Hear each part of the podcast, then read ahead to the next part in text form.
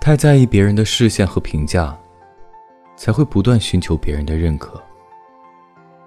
对认可的追求，才扼杀了自由。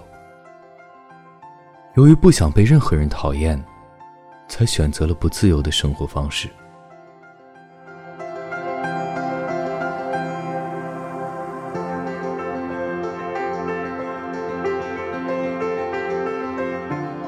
好了，提前和各位说一声晚安，一夜好眠。